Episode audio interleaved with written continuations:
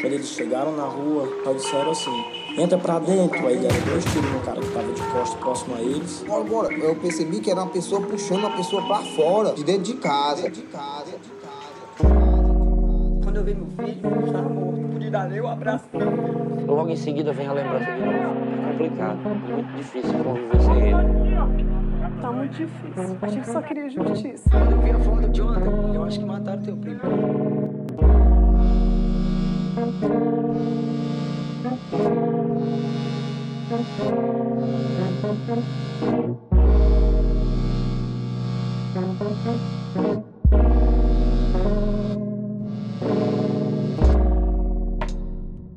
O grande sonho de Gilvan, meu companheiro, era trabalhar como cozinheiro, mas infelizmente esse sonho foi interrompido por essa tragédia dos 11.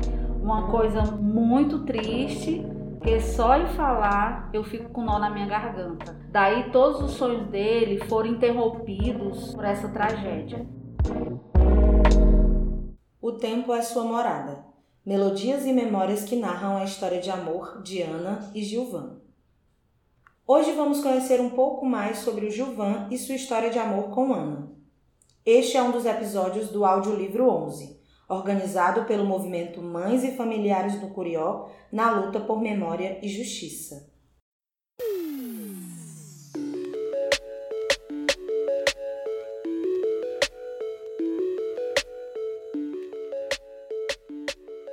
Gilvan e Ana eram um casal nascido em Itapajé, localizado a 115 quilômetros de Fortaleza, a capital do Ceará.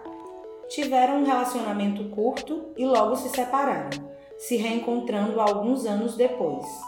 Nesse tempo, Ana já tinha um filho, Gabriel, fruto do primeiro casamento.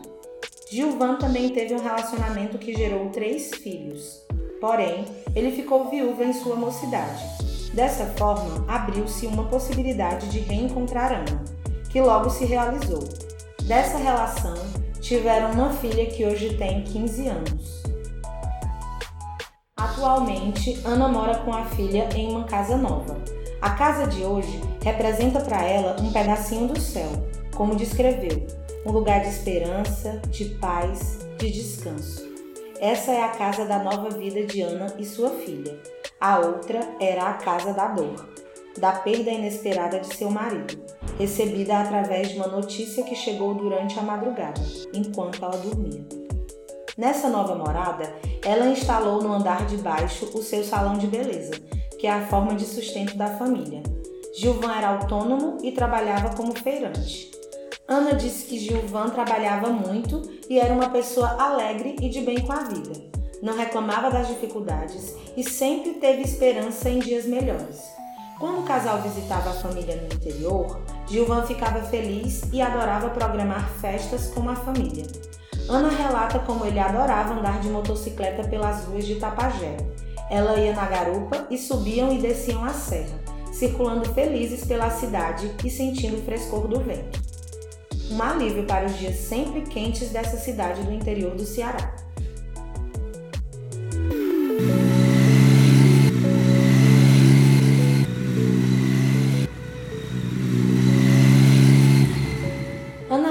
Aniversário de 40 anos do marido, nascido no dia 15 de agosto de 1974, ela e a família prepararam uma festa surpresa para ele.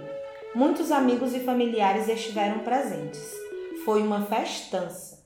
Gilvan ficou muito feliz com a homenagem. Ele gostava de festas, de receber as pessoas em sua casa e de preparar os pratos nordestinos, que eram sua especialidade.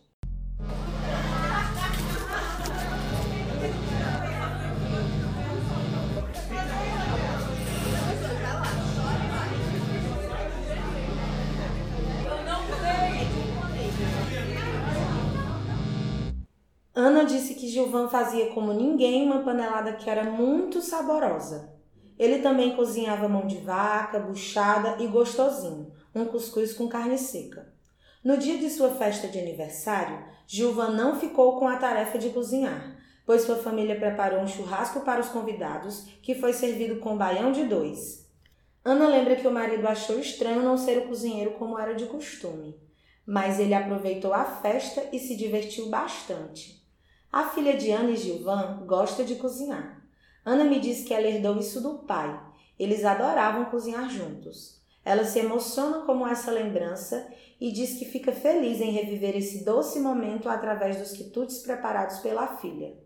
E isso é uma memória muito forte de Ana. O Gilvan, como pai, dava a vida pelos seus filhos. Ele era muito carinhoso, muito atencioso com os filhos. Tudo era para os filhos. Ele não deixava faltar nada para os filhos dele. O maior bem dele eram os filhos.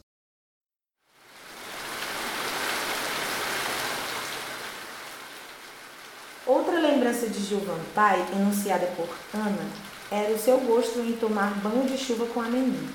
Os dois se divertiam muito nesses momentos, que eram raros numa cidade quente e ensolarada como Fortaleza, mas que deixaram uma bonita recordação para ela.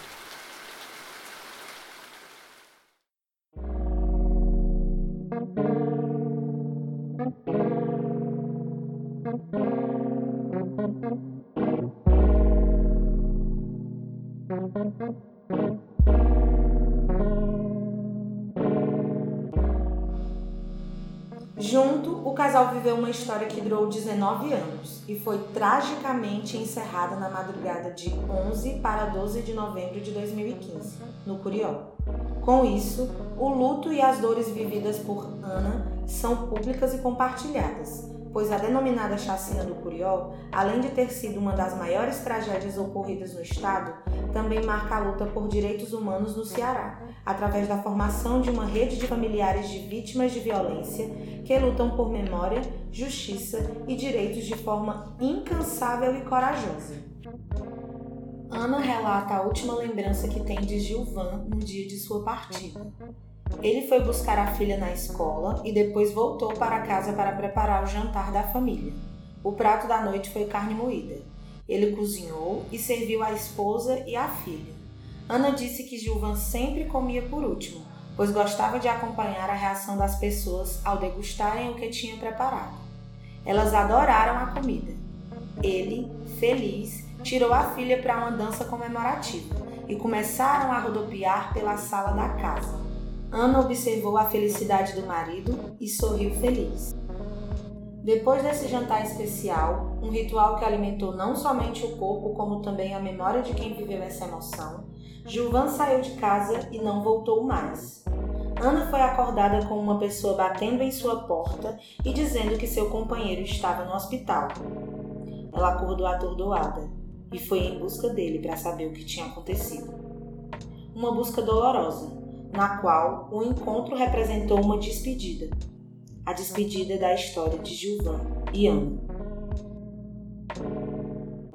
Diferente dos demais familiares da chacina do Curió, Ana não perdeu um filho, não nesse evento, mas ela carrega em sua trajetória de vida a perda de seu filho Gabriel, que outrora foi assassinado. E assim, ela também se aproxima das dores que carregam muitas mães das periferias brasileiras. Na escuridão de uma das noites mais trágicas da cidade de Fortaleza, Ana perdeu seu companheiro de vida, o pai de sua filha, o seu marido. Viver o luto é um ritual de apreciação do tempo, de esperas e tentativas de conciliar a dor e a saudade. Para as mulheres, a viuvez inaugura um momento de controle muito maior de seus corpos e sentimentos. Espera-se delas uma declaração infinita de honra e fidelidade ao companheiro perdido, onde se nutre um desejo de que elas rompam com o social e mergulhem por completo em si mesmas, pois viver o luto é lembrar o morto. No caso da viuvez, um comportamento não regido pela reclusão e pelo sofrimento público pode levar as pessoas a pensarem que elas não estão vivendo o luto como deveriam. Portanto, são anuladas, negadas e condenadas por não expressarem reconhecimento e consideração pelo companheiro perdido, conforme a sociedade espera. Nesse cenário, então, o silêncio e a invisibilidade são formas de proteção e resistência. Ana não se calou. Ela forma, junto com outras mulheres, as vozes da periferia, vozes femininas que clamam por justiça, por tempos melhores e lutam para manter preservada a memória dos rapazes que violentamente tiveram suas vidas arrancadas dele e de seu círculo de afetos.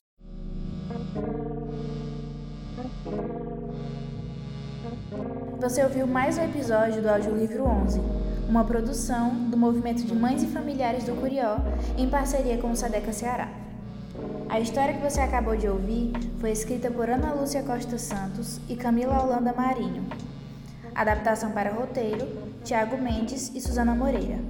Gravação e edição do episódio, Dani Guerra.